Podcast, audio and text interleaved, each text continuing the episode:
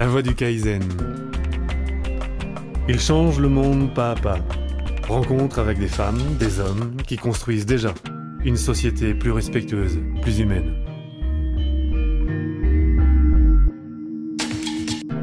Le monde semble être en profonde transformation. Nous entendons parler de crise économique, de crise écologique, de crise éducative, voire même une crise sur le sens de nos vies. La voix du Kaizen? Relaie la voix de ceux qui ont fait le choix de la cohérence pour vivre le changement pas à pas. Dans cette émission, nous allons rencontrer Fernand, qui se définit comme un musicien, chanteur, spiritualiste et libre penseur. Fernand vit à Paris dans un bel appartement, plein d'objets et de plantes vertes récupérées dans les rues. Pourquoi acheter et consommer plus alors qu'en cherchant un peu, tout est là? Les gens jettent des merveilles. Rencontre avec l'une d'entre elles, Fernand. Euh, l'émission radio La Voix du Kaizen, hein, pour laquelle tu as d'ailleurs contribué en faisant la musique. Là, la thématique de la saison 2, c'est euh, la simplicité volontaire, la sobriété heureuse, la décroissance. Donc peut-être, euh, quel est le terme qui te parle le plus et pourquoi? Qu'est-ce que tu entends par ces termes? Oui, je ne sais pas quoi penser de, tout ça. La décroissance, peut-être, à ce moment-là, ça me plaît bien. La simplicité volontaire, je n'ai pas l'impression de faire grand-chose de volontaire je laisse faire, alors donc, c'est moi quand même. Et puis l'autre, c'est sobre. Et si, il y a une façon d'être sobre dans la vie, c'est de ne pas consommer euh, pour consommer, peut-être. Ça, c'est une façon d'être sobre. Mais euh, pourquoi est-ce que je suis chez toi? Pourquoi Comment est-ce que tu expliquerais bah, Si tu veux te présenter, euh, qui est Fernand? Fernand, donc musicien, chanteur. ça, c'est le métier, si on peut dire. Euh, spiritualiste, ça je le dis. Alors j'aime pas trop, parce que, mais je le dis quand même. Mais euh, il y a tout un monde de spiritualité qui, fait que ce nom ne veut plus rien dire, quoi, en fait. Et euh, si j'ai 66 ans, quand même, ça peut jouer un peu dans le caractère, dans la. Qu'est-ce que je ferais dire? J'aurais tendance à dire libre penseur, mais je suis spiritualiste. ni croyant ni athée, ça, c'est un peu, ça, j'y tiens beaucoup. Et euh, voilà. Spiritualiste, hein, définis-moi ce terme. Qu'est-ce qu'on entend par spiritualiste? Alors, qu'est-ce que moi je pourrais. Donc, j'essaye de mettre un mot générique sur une vie qui est un peu construite euh, sur la, méditation, sur tout ça. Donc, ça fait longtemps que je fais de la méditation, quarantaine d'années. Euh, bah, il y a eu tout un tas de phases, tout un tas de stades, aussi bien dans les formes d'appréhension du bouddhisme. Je suis plutôt favorable au bouddhisme, l'hindouisme, et après tous les grands philosophes, enfin que ça soit après, pourquoi pas ouvrir sur le Tao, etc. Donc toutes ces choses-là, je dirais que maintenant, euh, je respecte énormément tout ça, mais euh, j'aurais tendance à m'en foutre. Et pour en revenir un petit peu à, ton itinéraire de vie, euh, parle-moi de, de, ce cheminement qui t'a amené à être aujourd'hui ce que tu es. Très vite, à 18 bah, ans, j'ai dit à ma mère, je commence la vie par la retraite, donc je ne travaillerai jamais. Alors j'ai même dit ça à l'école et tout, tout, le monde était sûr que hmm, ça faisait rire. Résultat des courses aujourd'hui, je suis au minimum vieillesse, mais je n'ai jamais travaillé et je n'ai jamais payé d'impôts. Ça veut dire quoi, jamais travaillé Parce que tu as quand même fait des activités dans ton parcours. Oui, oui, j'ai jamais travaillé au sens employeur-employé, au sens gagner de l'argent pour, euh, ne serait-ce que pour vivre. J'ai jamais eu ce, souci en tête. Ça c'est étonnant. J'ai jamais eu de problème d'argent et j'en ai jamais gagné. Et euh, ouais, je suis content comme ça. on va, on va, on va s'intéresser à ça. Ne jamais gagner de l'argent, je peux le concevoir peut-être d'une manière plus facile à la campagne qu'ici en ville. Ouais, c'est vrai. Bon, j'ai été, je suis parti 15 ans à la campagne quand même, de 75 à 90. Mais enfin, disons que là, on en était dans les années 65, 70, toutes ces, ces années-là. Non pas d'argent, c'est-à-dire ne pas se soucier de. Ça, ça a été très tôt, alors maintenant, c'est encore beaucoup plus fort mais de ne pas se soucier de savoir comment je vais faire pour m'en sortir. Alors ça existait beaucoup plus à une époque, à l'époque 70, quand ça existait beaucoup plus, c'est-à-dire on avait vraiment, on rêvait beaucoup plus que maintenant. Maintenant, un jeune, euh, là donc je disais 18 ans, un jeune à 18 ans aujourd'hui, il rêve, il, pense déjà à sa maison, sa retraite, etc. Quoi. Alors là, c'était hors de question, déjà hors de question d'aller travailler, donc c'était même pas possible dans ma tête, hors de question d'aller à l'armée. Aujourd'hui, il n'y a pas le problème Mais là, c'était une volonté de ne pas aller à l'armée, c'était important même. Et moi, c'était sûr et certain que je n'allais pas à l'armée. Je, je, n'y suis pas allé. Et avec des, j'étais pas tout seul, on avait toute une bande de fêlés. Euh. Moi, je fais partie des, disons, et 68 arts, pas dans le, pas dans l'engagement politique. Je n'ai pas suivi le cursus euh, politique, mais dans un espèce d'engagement libertaire, ouais, sûrement. Et euh, donc bordélique, etc. Je vais revenir toujours à cette notion euh, d'argent et de travail. Pourquoi ne pas vouloir travailler? Le travail, c'est pas la santé? Sans doute, ouais. Il n'y a rien à faire, c'est conserver. Comment est-ce qu'on arrive de 18 à 66 à vivre à Paris ou en ville sans bosser? Alors, en faisant que de la musique, ce qui veut dire que j'ai gagné de l'argent. C'est-à-dire, sans travailler, ça veut dire sans avoir un employeur et sans avoir euh, d'autres buts que ma création. C'est-à-dire, ça a toujours été ponctué par la création, c'est-à-dire des projets, des machins, des choses, des groupes, des, des, des, trucs où on crée. C'est toujours créé. Donc c'est ça, c'est pour travailler. Et après, j'ai appris d'ailleurs le, sens du mot travail, qui était un, instrument de torture au Moyen Âge, l'origine du mot travail. Je me dit, bah tiens, c'est peut-être aussi pour ça que j'ai pas envie, parce que j'ai pas envie d'accepter cette notion de dureté, de, de faire quelque chose par contrainte. En fait, c'est ce que je ressens moi dans le travail.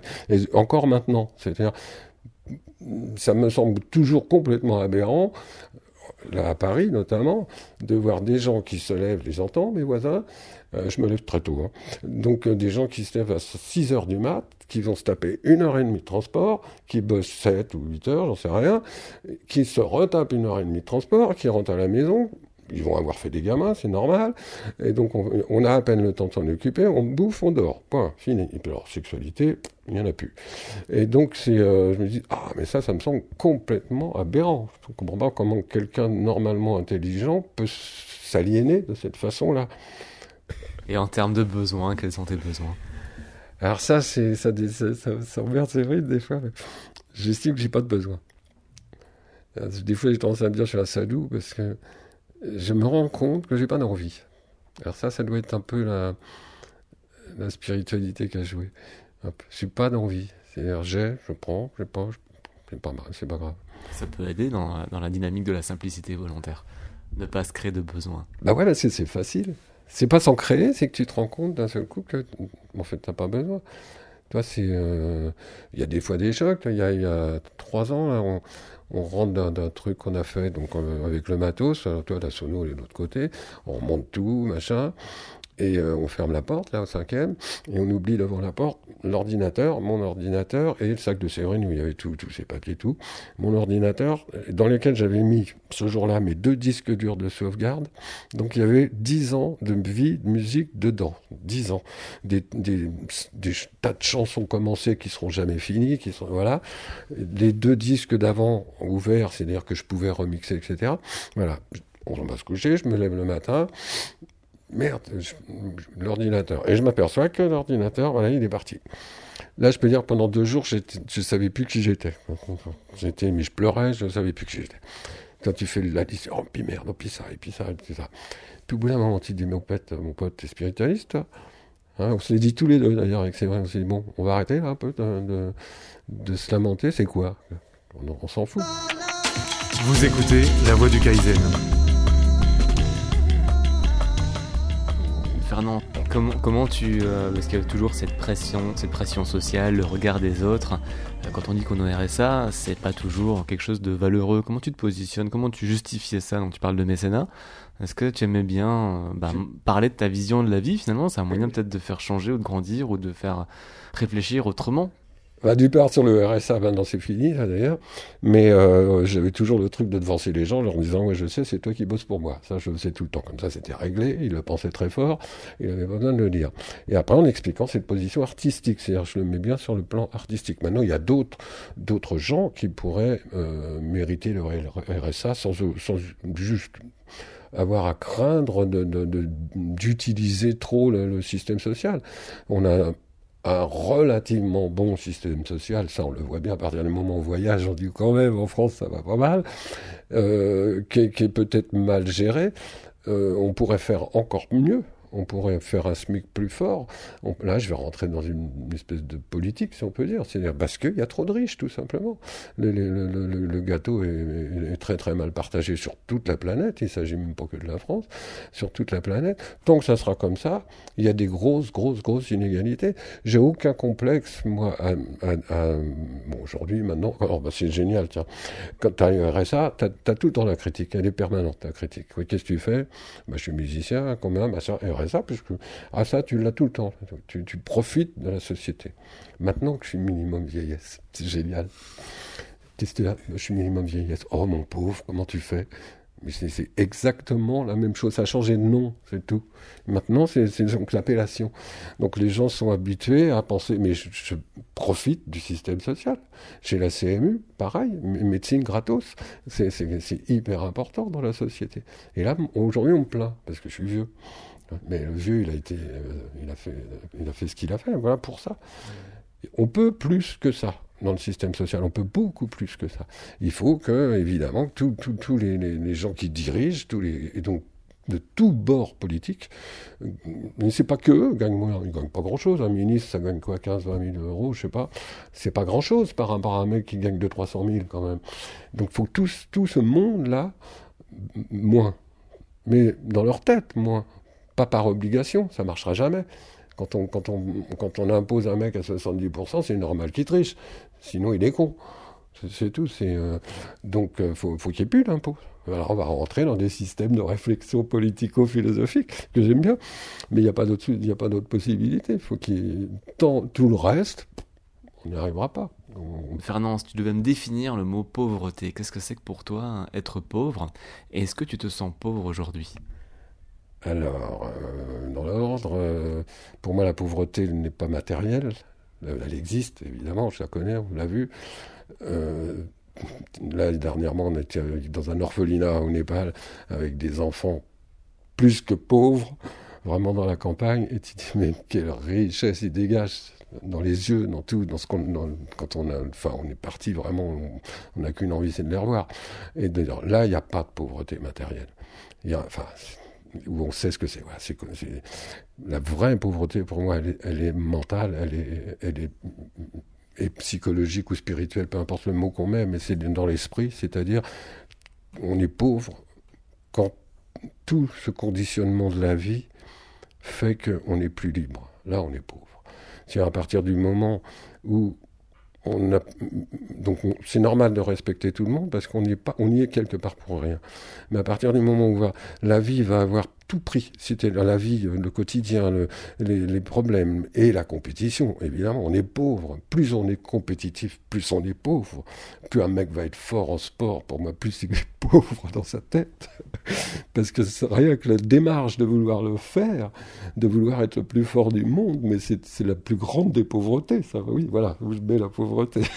C'est intéressant, donc tu as complètement dissocié euh, la pauvreté hein, de l'aspect économique et monétaire. Oui, parce que ça c'est évidemment, c'est basique, mais je pense, il y a ou le monde physique ou le monde psychologique, ça, c'est tout ça. Donc le monde physique, bon ben voilà, c'est, euh, on sait pas, on sait voir vaguement ce qui est euh, dans le monde physique et encore. Mais dans le monde psychologique, on ne sait pas trop. On ne va pas voir, essayer de, voir ce qui est. Je suis pauvre quand je, quand je, quand, j'injurie quelqu'un. Je suis pauvre quand je déteste quelqu'un. Je suis riche quand j'aime quelqu'un. C'est tout con. Ça paraît peace and love, mais c'est pour moi, c'est fondamental. C'est con comme tout, mais il n'y a pas d'autre moyen que ça. On est dans une société qui, prône le contraire de l'amour, tout le temps, tout le temps, tout le temps. C'est pas, on va aimer, euh, soi-disant, on est à un mariage, genre, un samedi, là, c'est ça, l'amour. On va se marier, donc on va signer un papier pour dire je t'aime. Non, non, ça se dit pas, ça se dit même pas. Il n'y a pas besoin de le dire, ça se sent, ça se voit, ça se donne, point. Vous écoutez La Voix du Kaizen. J'ai pas envie de faire quelque chose. Alors ça, ça rentre dans une, spiritualité. Chez les bouddhistes, on va appeler ça bodhisattva. Euh, j'ai rien à faire pour moi. J'ai rien à, je demande rien pour moi. Strictement rien pour moi. Si je peux avoir une utilité dans cette vie en faisant quelque chose pour les gens, même à travers mes chansons, à travers ce que je suis en train de dire, tant mieux. Maintenant, moi, pourquoi j'irais me dire je vais aller là où je serai mieux? Je très bien là. Et j'en sais rien. Toi, c'est, toi, c'est, intéressant cette. Euh, alors, on va rentrer encore dans des dimensions euh, spirituelles, mais qui ne sont pas des croyances, ici et maintenant. Simplement ça. Et ça, alors là, ici, c'est pas, c'est pas un lieu, c'est pas un espace, c'est pas d'espace, ici. Voilà, ça, c'est l'infini, c'est ici. Et maintenant, c'est pas non plus du temps, c'est maintenant. Donc c'est pas une notion de combien de secondes, combien de ça. Non, non, c'est chaque seconde, seconde après seconde. Donc on est ici et maintenant. On, peut arriver à parler ici et maintenant. Mais il faut qu'on arrive à être conscient que tous les mots que je sors, euh, tous les mots qu'on sort, ne sont que des choses qu'on a apprises. C'est tout. On ne pense qu'en mots aussi, ça c'est sûr. Donc si je veux un petit peu être ici et maintenant, il va même falloir que j'enlève ça. Il va même falloir que j'enlève les mots je, serai toujours obligé de parler. Mais ce qui va sortir, c'est aussi ce qu'il y a dans le regard. Ce qu'il y a dans... On a quand même des énergies qui passent. Plus ça va, je prends plus, la science les, les, comprendra. Mais il y a des choses, maintenant, ça y est, on en est sûr. Donc mais c'est pour moi euh, physique. C'est des, des, atomes qui se rencontrent et qui se frôlent. Et puis voilà. Et puis euh, donc ça c'est euh, et bah, plus on est là-dedans, plus on est ici et maintenant. Et quelque part se dire mais non non j'ai pas à me dire je, je, sais que je peux préférer être à la campagne. On le revit sans arrêt. On y était avant-hier, on était à la campagne en Normandie, là où j'ai habité, où mon, ex-femme est resté là-bas. Et vrai, ça fait 16 ans qu'on est ensemble, mais on va très souvent là-bas. Évidemment, quand je suis assis dehors, je me dis, là, je suis bien. Dans un contexte bien. Mais je ne vais pas chercher mon bien-être, moi. Je ne suis pas sur Terre pour chercher mon bien-être. Sinon, euh, peut-être je serais allé travailler. Mais toi, quels sont les petits trucs comme ça? Pourquoi Comment faire pour dépenser moins? Pour dépenser moins, quand même, tu es obligé, quand tu n'as pas beaucoup d'argent, tu les, tu les finis par en connaître, un nombre de trucs. Euh, bah, je disais déjà végétarien, donc ça, la viande coûte cher. Donc euh, non seulement ça a aussi un effet intéressant pour la planète de moins manger de viande, moi j'en mange plus du tout. D'animaux à sang chaud, enfin je mange plus donc tout ce qui est viande. Donc ça va, ça, ça, quand même, là on consomme vraiment moins. Là, depuis 3, 4, 5 ans, je ne sais plus exactement, on fait notre pain ça aussi, quelque part, ça coûte quand même. Au début, on, a, on nous a fait cadeau d'une machine à pain, des trucs, donc on faisait le pain carré. Et puis la machine est tombée en panne, on nous en a refilé une autre parce que les gens en ont tous une dans leur placard qui sert à rien. Puis elle est retombée, puis on s'est dit, tiens, on va la faire nous-mêmes après tout. Et du coup, il est nettement mieux. et on fait notre pain, voilà, tous les deux jours, on se fait notre pain. Donc ça, c'est une façon de moi. Euh, dans les mois, euh, vraiment, euh, je ne me lave qu'avec un savon. Donc, si possible Marseille, mais la pauvreté, si on peut dire, fuck de fois, je m'en fous, je prends le moins cher. Qui n'est pas le meilleur, je le sais, mais c'est pas grave. Par contre, c'est savon. Donc, j'ai enlevé tout, les, les, les avant-shave, après-chèvre, tout, tout, les shampoings, tout. Voilà, il n'y en a plus. Donc ça, c'est beaucoup moins, quand même, parce que les gens, ils mettent un paquet de fric, quand même, là-dedans. Toi, c'est des petits trucs comme ça qui font moins c'est des fringues, ça se trouve, les fringues pas chères. Séverine me disait que c'est tout de la récup que les gens balancent. Que de la récup, ça c'est ou, des pousses qu'on va faire, ou des plantes qu'on trouve dans la rue. On en trouve plein dans la rue. Les gens ils veulent plus d'une plante, ils, ils, la mettent à la poubelle. C'est vrai que c'est chiant. On a un jardin, nous, on fait la garde à l'Est. un potager, on a un potager à garde à l'Est. On, a, on, a, quand même nos légumes, nos cornichons, voilà. Et ça, je serais pour les, le, pousser vraiment, si, si possible. Mais je je, plus envie de, enfin, j'ai jamais eu envie de faire de, de, disons, de politique, si on peut dire. Enfin, ça serait bien de pousser un petit peu à ce qu'on cultive dans Paris de quoi bouffer, vraiment, comme ça se fait dans beaucoup d'autres pays. Quand même.